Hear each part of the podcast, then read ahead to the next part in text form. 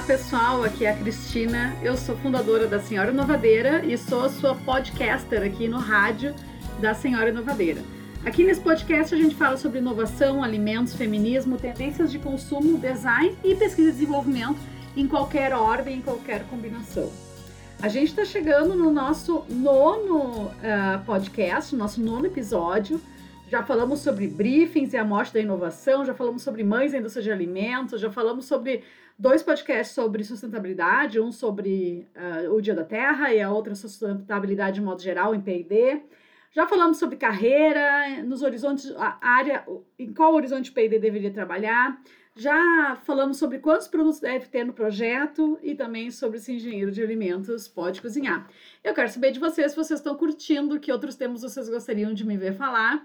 E aquele sinal de fumaça básico para saber que vocês estão de fato assistindo aí, escutando, conectados nesse podcast, que é super infrequente, acontece só quando eu tenho vontade e que, é, obviamente, é um esforço de uma mulher só. Então, estamos aí lutando, né, contra todas as forças, né, que impedem a gente de continuar. Mas a gente vai continuar, vai ser resiliente, vai ser forte e vamos à frente.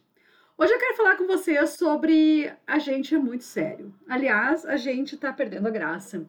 E por que, que a gente se leva tão a sério? E isso é um tema que pode parecer bobinho, assim, e que, ah, meu Deus, o que, que isso tem a ver com pesquisa, desenvolvimento, inovação?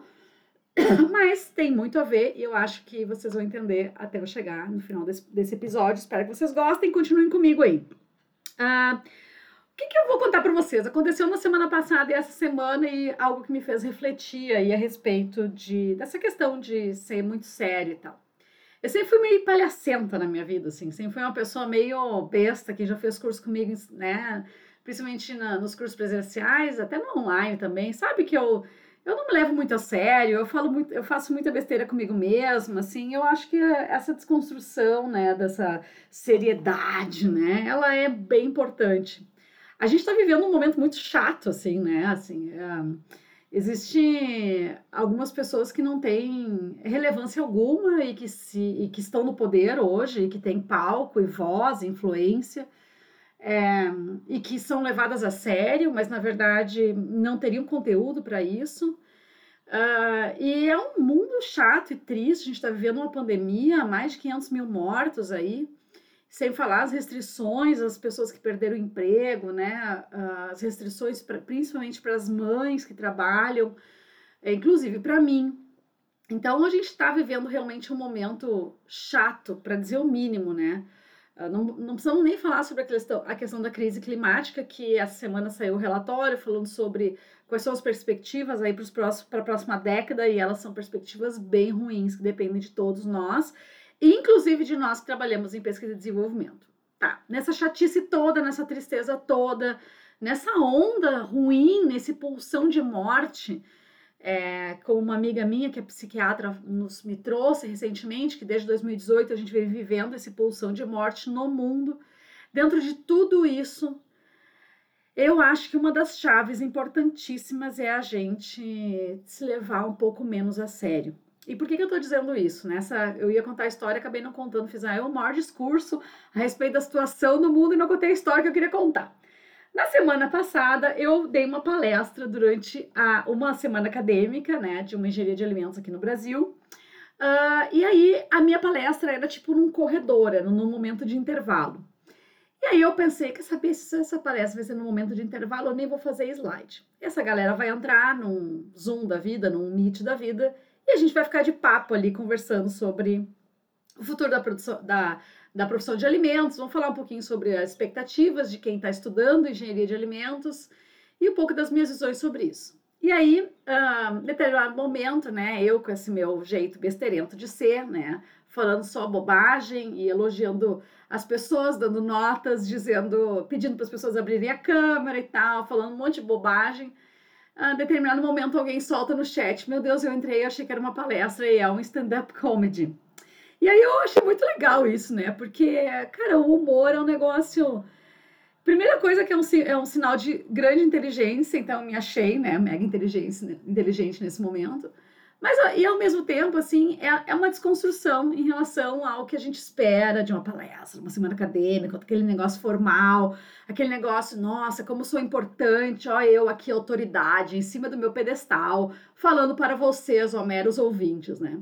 Então, eu acho que quando a gente desconstrói um pouco essa imagem de uma pessoa inacessível, é muito bom, né? Esses dias até uma pessoa me chamou para também participar de um podcast, eu acho que numa universidade aqui no sul do país, e eu respondi no LinkedIn, como eu sempre respondo para todo mundo que me manda mensagem, respondi o inbox e meio que respondi rápido, assim. Acho que a pessoa me mandou, logo eu vi, eu já respondi, disse que aceitava. E a pessoa falou assim: Meu Deus, eu não tenho nem roupa para isso, você me respondeu, né? E aí eu disse, cara, assim, tipo, hello, eu sou uma pessoa super normal, eu até peido, né? Como todo mundo. Inclusive, acho que você que tá assistindo também peida, né? Assim como o Papa peida, o Bolsonaro peida, o Lula peida, né? E minha mãe, meu pai e todos os seres humanos deste universo peidam, a não ser pessoas que querem se esconder, né? Então, eu tenho questionado um pouco isso e, isso, essa desconstrução, ela ela vem de muitos anos na minha vida. É claro que a Senhora Novadeira e a Tacta me permitiram ser um pouco mais assim espontânea e não acho que todo mundo tem que ficar falando por aí que peida, né? não é isso, né? E vamos parar com o papo escatológico por aqui. Mas não acho que vocês precisam né, falar isso para serem engraçados ou isso para serem desconstruídos. Não é isso, não é uma apologia vocês ficarem falando coisas escatológicas por aí mas sim é talvez um chamado a gente ser um pouco mais leve, né? E de repente dar risada de si mesmo e não se colocar numas posições onde a gente é esse ser infalível que está lá em cima no Olimpo. A questão é que a nossa área, ela talvez ela espere um pouco isso. Acho que essa coisa do acadêmico, né, de nós, do pessoal que trabalha na área de alimentos, muita gente tem formação acadêmica acho que isso meio que condiciona o nosso olhar, a nossa atenção, o nosso ouvido para o tipo de conversa que a gente quer ter com os outros, né? E se a gente for para outras áreas, que nem eu estou agora, como você sabe, fazendo mestrado na área de design, a gente vai para área, as áreas mais de humanidades, de artes também, a gente vê um papo bem mais desconstruído, né? Um papo bem menos formal. A gente nas engenharias tem essa expectativa da formalidade. Bom, aí ontem eu fui dar outra palestra em outra semana acadêmica, né, de uma outra faculdade. E eu pensei, ah, talvez, né? Foi tão legal esse papo que a gente teve lá com a semana acadêmica, onde eu fiz stand-up comedy. Uh, e no final as pessoas elogiaram tanto, assim, eles falaram: Meu Deus, foi leve, foi muito bom, essa hora não passou, a gente não viu passar. E ao mesmo tempo a gente conseguiu se inspirar e refletir sobre um monte de coisas. Assim, foi tão positivo, assim, sair dessa coisa de slide, né? e a pessoa falando formalmente. E para mim também foi mais, sei lá, mais espontâneo, mais legal, mais divertido, né? Para mim também a hora foi, foi passou melhor, né?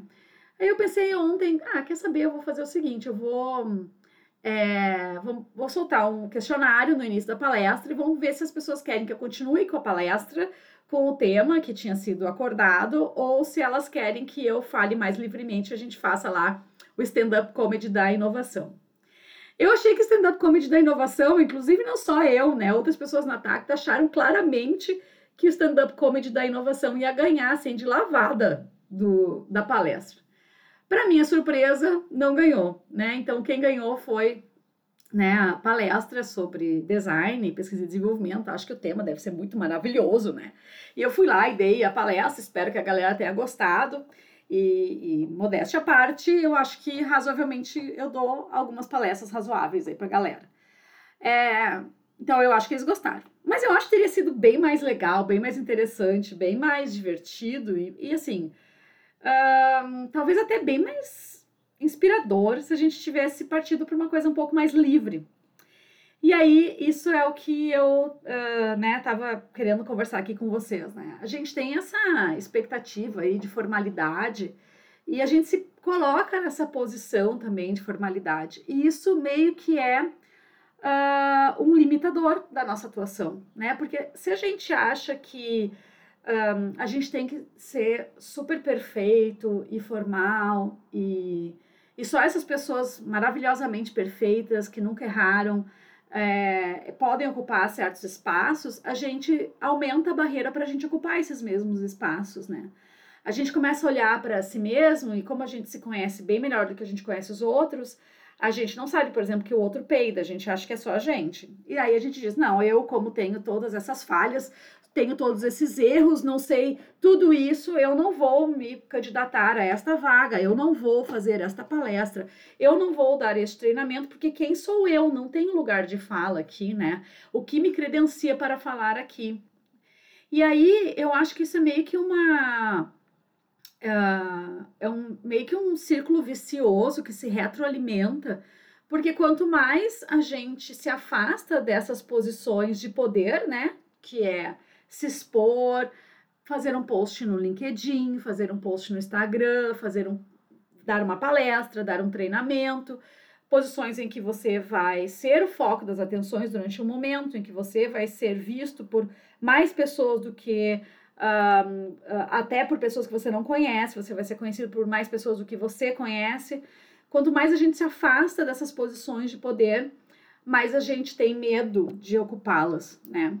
E eu acho que um pouco é um, a nossa alta expectativa de formalidades, né? É, nessa área de engenharia. A gente se acha muito inteligente e a gente associa inteligência com essa formalidade.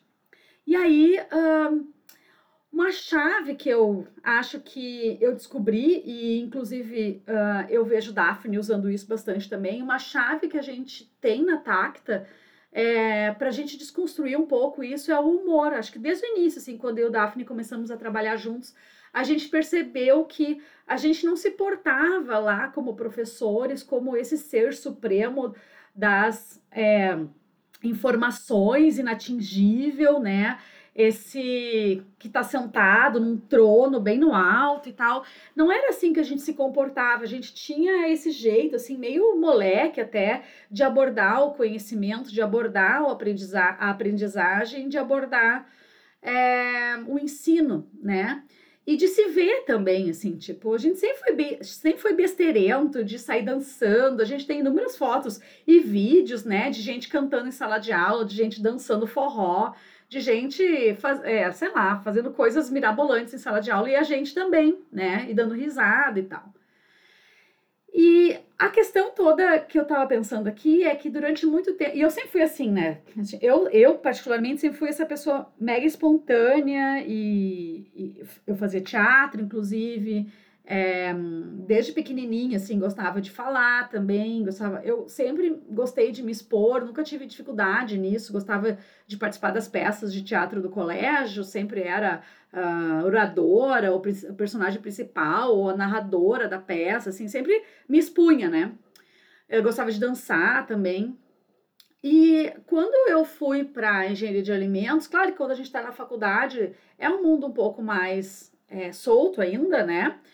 Uh, mas já começam algumas expectativas assim de formalidade. Quando eu fui para as empresas, esse meu jeito já era um grande no-no, né? Uh, conforme eu fui avançando na carreira, quanto mais eu crescia, menos era aceitável que eu desse risada, que eu fosse espontânea, que eu, né, assim, era menos aceitável que eu fosse quem eu era, quem eu sou, né? A chegar a um ponto em que eu me lembro exatamente de um dia em que eu dei um, uma palestra dentro da minha empresa, tava algumas equipes, a minha empresa tinha várias equipes de P&D, estavam a minha equipe mais outras duas equipes de P&D lá assistindo e eu fui dar uma palestra, não era uma palestra, era uma apresentação sobre algumas coisas que a gente tinha desenvolvido lá para compartilhar conhecimento. E aí, uh, a minha equipe depois veio dizer, Cristina, não parecia tu falando, assim, porque eu tava tão formal, eu tava com tanto medo. O meu chefe estava na, na mesa assistindo a apresentação e recentemente eu tinha recebido aquela orientação assim, pare de ser tão né, espontânea, tão informal, você tem que ser mais formal. E aí eu me transformei numa pessoa que eu não era, né? Que até tão eu não era que minha equipe não me reconheceu. E aí, claro, isso colaborou para que aos poucos eu quisesse me afastar, né, das empresas e não viver mais dentro desse mundo corporativo e aí teve, tive uma crise de burnout, uh, fui fazer um sabático, voltei, tive a ideia da senhora Novadeira, voltei a senhora Novadeira nasceu e depois a gente fundou a Tacta, né? E aí eu sempre penso que a Tacta é essa, essa a senhora Novadeira, né? E a Tacta também é essa, esse meu experimento, talvez até a senhora Novadeira mais que a Tacta, é esse meu experimento de propor um outro jeito de falar sobre a área de alimentos, propor um outro jeito a gente se ver na área de alimentos, né?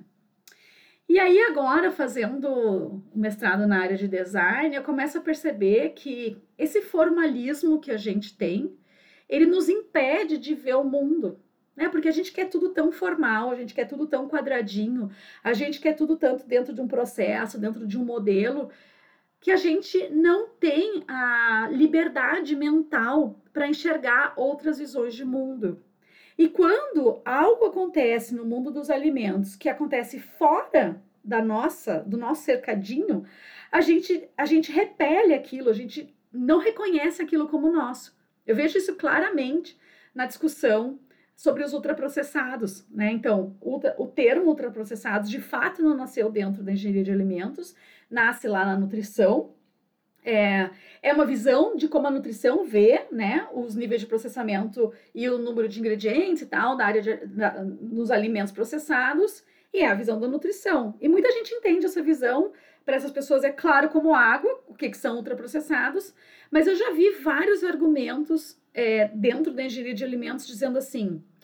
Uh, não, uh, esse termo ele não guarda, não existe esse termo na engenharia de alimentos, ele não guarda relação com a realidade e esses níveis uh, de processamento não existem, não existe alimentos ultraprocessados na engenharia de alimentos, então eu descarto esse termo. Isso para mim é uma inflexibilidade de pensamento, né? A gente fala até de uh, mentalidade de aprendizado ou mentalidade fixa, né? Então isso para mim é uma total mentalidade fixa porque é incapaz, por exemplo, de ter essa liberdade mental de dizer: olha, tem um negócio acontecendo aqui do meu lado que talvez me interesse. E não estou dizendo que você precisa concordar com o termo process, ultraprocessados, eu estou falando só de. Será que a gente tem flexibilidade mental para aprender coisas que não vieram de dentro de nós mesmos, da nossa própria área, dos nossos próprios círculos, né?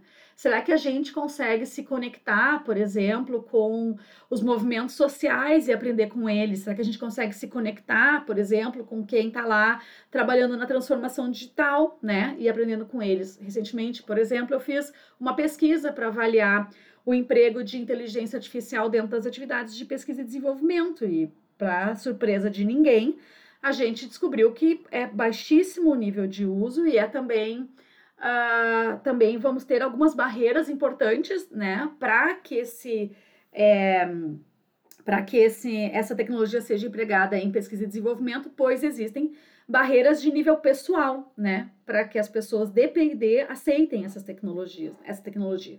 E um pouco é porque a inteligência artificial, e aí, claro, obviamente que é uma causa que eu estou inferindo, né, uma inferição inferição, será que é isso que se fala? Mas é uma causa que eu estou né, trazendo, um pouco é porque uh, a gente, a, a, inteligência artificial não nasce dentro da engenharia de alimentos, né? Se a gente for olhar, por exemplo, quem está usando inteligência artificial dentro de P&D, empresas como a Nuritas, como a NotCo, the NotCo, a gente vai ver que as pessoas que desenvolveram as inteligências artificiais ali sumamente não são engenheiros de alimentos. Porque se a gente, engenheiro de alimentos, tecnólogo de alimentos, cientista de alimentos, todo mundo, tá, gente? Eu vou pedir desculpa se você for de outra dessas, de, de qualquer outra dessas profissões das áreas tecnológicas de alimentos e eu não tiver mencionado antes, né? Eu geralmente tenho cuidado de mencionar todas as profissões. Um, mas às vezes, é, por, por força do hábito, até para não falar sobre coisas que eu não sei, acabo mencionando a minha própria apenas, mas eu sei claramente que existem várias outras profissões que também atuam na área de pesquisa e desenvolvimento. A gente até tem dados sobre isso. Mas se a gente fosse. Uh, qual é o paradigma que a engenharia, tecnologia, ciência de alimentos tem para desenvolvimento de produtos? É fazer testes, né? Eu recebo um briefing e aí eu saio fazendo testes, fazendo pequenos protótipos. E assim eu faço o quê? 10, 20, 30, às vezes 100 testes. Raros, casos raríssimos eu faço 100 testes. Bom, é, quem vem de outras áreas tem outros paradigmas de atuação. E aí os fundadores da Notco, por exemplo, vem da área de ciência da computação, de tecnologia da informação. E aí o paradigma deles é totalmente diferente. Não, assim, isso aqui, vários desses testes aqui são muito incrementais, são testes tentativa e erro, muito simples, e a gente pode utilizar uma inteligência artificial para simular os resultados uh, que, que seriam feitos num teste, um, num teste de bancada. E aí, claro, isso não elimina a necessidade de posteriormente as formulações que o que o algoritmo me gera serem testadas, isso não elimina. Mas eu posso ir retroalimentando esse algoritmo continuamente, cada vez com mais dados, e ele vai se tornando cada vez mais, mais relevante né, para a empresa, e ele vai acertando cada vez mais. Essa ideia de que a gente pode fazer pesquisa e desenvolvimento a partir de um outro paradigma, utilizando a inteligência artificial, machine learning principalmente, ela vem de, de pessoas de fora da área de pesquisa e desenvolvimento. Então, quando eu vou, e de, e de fora das engenharias, tecnologias e ciência de alimentos. Então, quando eu vou pesquisar entre as pessoas desse mercado, principalmente no Brasil, é, se elas têm abertura, ou se elas já estão usando, inclusive, inteligência artificial em algum momento, na sua prática de pesquisa e desenvolvimento, a gente descobre que bem poucas usam e bem poucas conhecem, bem poucas dominam o assunto. Todo mundo acha importante, mas dominar o assunto que é bom necas, né? Então, tudo começou lá com o humor, né? E eu fui falando para você sobre como é bom a gente talvez não se levar tão a sério e que impactos que isso pode ter na nossa carreira, né? E, e até nos nossos níveis de inovação. E a gente chegou aqui na inteligência artificial, para você ver assim que a pessoa é louca, né? A pessoa faz ligações absurdas e eu espero que essas ligações façam sentido para você, né? A minha, o meu convite para vocês é a gente desconstruir um pouco essa área, né? A área de pesquisa e desenvolvimento, a área de alimentos como um todo, ela se vê de uma forma muito séria. A gente tem agora algumas empresas que na comunicação têm começado a se colocar de uma forma talvez, né, um pouco mais suave, um pouco mais brincalhona, um pouco mais assim divertida e começa a se conectar também com o consumidor, com o público, né, com o mercado que também já não acredita mais naquela coisa sisuda, terno, gravata, é, é, um, móveis todos iguais em casa, uh, como é que chama? Conjuntinho de saia, blazer e meia calça, salto alto, assim. A gente, cara, se 2020, 2001, 2021 nos ensinou alguma coisa, é que todo mundo Vale a mesma coisa mesmo que se tem criança gritando atrás, mesmo se você está vestindo uma pantufa enquanto você trabalha, como é o caso neste momento. Estou aqui eu aguentando o frio do Rio Grande do Sul, vestindo uma bela pantufa que é quentinha, bem melhor que sapato. É, e que todo mundo vale a mesma coisa mesmo que esteja vestindo um abrigo de moletom enquanto trabalha. Isso não muda a capacidade das pessoas. Então a gente se desconstruir, sair do terno, sair do conjuntinho, sair do salto e se mostrar de uma forma um pouco mais verdadeira, um pouco mais como a gente de fato é, talvez seja uma, uma chave para a gente acessar é, essas outras informações, esses outros conhecimentos que estão acontecendo e que, e que precisam de, é, da nossa abertura e liberdade de pensamento para que a gente possa perceber que esses conhecimentos estão sendo gerados. Eu me lembro especificamente, eu era coordenadora de pesquisa e desenvolvimento numa empresa e fazia algumas vezes por ano, uma ou duas vezes por ano, fazia viagens com os vendedores para é, fazer apresentações em clientes, né? E aí apresentações dos produtos que a gente tinha lançado e tal. E para mim essas viagens eram maravilhosas, eu amava fazer isso, assim. Era um momento de eu estar ah, tá mais no campo, escutar os clientes diretamente, não através dos vendedores também estar com os vendedores, escutar um pouco deles, as demandas que eles tinham da área de pesquisa e desenvolvimento, era quase que uma pesquisa de campo, assim, para mim, essas viagens. Então, e a pessoa que era gerente de vendas na época sabia que eu gostava muito de fazer isso, que eu gostava de fazer essas apresentações, de fazer testes em cliente, de fazer esse contato assim mais próximo com os clientes. E era também uma orientação da diretoria, né? Eu me lembro especificamente quando eu fui uma vez eu fui conversar com o nosso então diretor, depois virou vice-presidente global da empresa.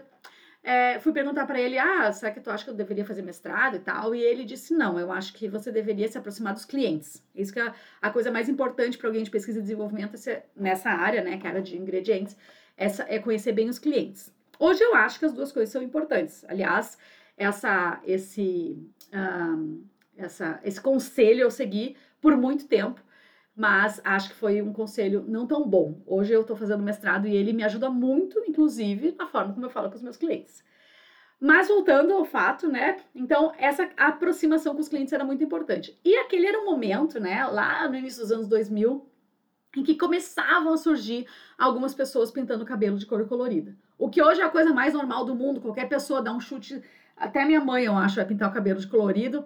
Tu dá um chute na rua, passa três, quatro pessoas com é, cabelo colorido e tá super normalizado lá no início dos anos 2000. Não era assim, só pessoas muito, muito loucas pintavam o cabelo. E eu queria ser essa pessoa muito louca. Eu queria ser uma pessoa inovadora. Eu queria ser a pessoa que estava lá na frente das tendências, né? E eu achava lindo aqueles cabelos coloridos. E eu queria pintar meu cabelo de verde.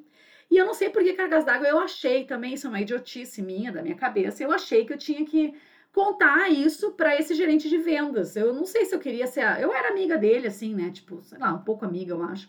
E aí eu acho que eu comentei com ele essa minha vontade e tal, mas não sei por que, que eu achei que eu tinha que ter a validação de uma coisa dessas, né? Isso, aliás, meninas não ficam procurando validação dos meninos, né? Não tem que validar ninguém. Se você quer fazer uma coisa, é, vai e faz. Mas eu, nessa época, talvez não fosse tão segura de mim mesma, fui lá, sentei na mesa dele, conversando sobre isso, sobre aquilo, falei que estava afim de pintar meu cabelo de verde. Ele só virou para mim e falou: Você pode fazer o que você quiser, mas você nunca mais vai visitar clientes. Veja bem, eu continuava sendo a mesma pessoa eu continuava sendo, eu tinha a mesma validade, o meu cérebro continuava igualzinho. A não ser que tenha se descoberto de lá para cá que a descoloração de cabelos faça algum dano aos neurônios, não existiria qualquer motivo técnico para me impedir de ver os clientes só porque eu teria hipoteticamente pintado meu cabelo de verde. Mas essa foi a resposta que eu tive. Ou seja, se você não for séria, se você não for, não estiver de salto, se você não estiver usando a roupinha corporativa do momento, se você não se enquadrar nessa caixinha, minha querida, você vai perder as oportunidades, inclusive as que você mais gosta. E aí eu não pintei meu cabelo de verde. Claro, naquela época eu tinha uns 20 e poucos anos, eu tinha mais vontade de fazer esse tipo de coisa. Hoje eu posso pintar meu cabelo de verde, mas não quero estragá-lo, né? Então, Ai, quando eu. Quando, não, aliás, eu não quero pintar meu cabelo de verde hoje. Se eu tivesse que pintar meu cabelo de alguma cor, provavelmente seria de ciano, ou de, ou de verde com ciano, ou de rosa pink. Mas aí eu fico pensando que meu cabelo vai estragar todo, e daí eu acho que não vale a pena isso. Também eu comecei a pensar que a gente não deve mudar o nosso corpo, que a gente tem que amar o nosso corpo, aceitar ele como é, inclusive a cor do meu cabelo. Então, isso muito mudou. Mas eu deixei essa oportunidade passar de pintar meu cabelo de verde lá no passado e hoje eu não quero mais.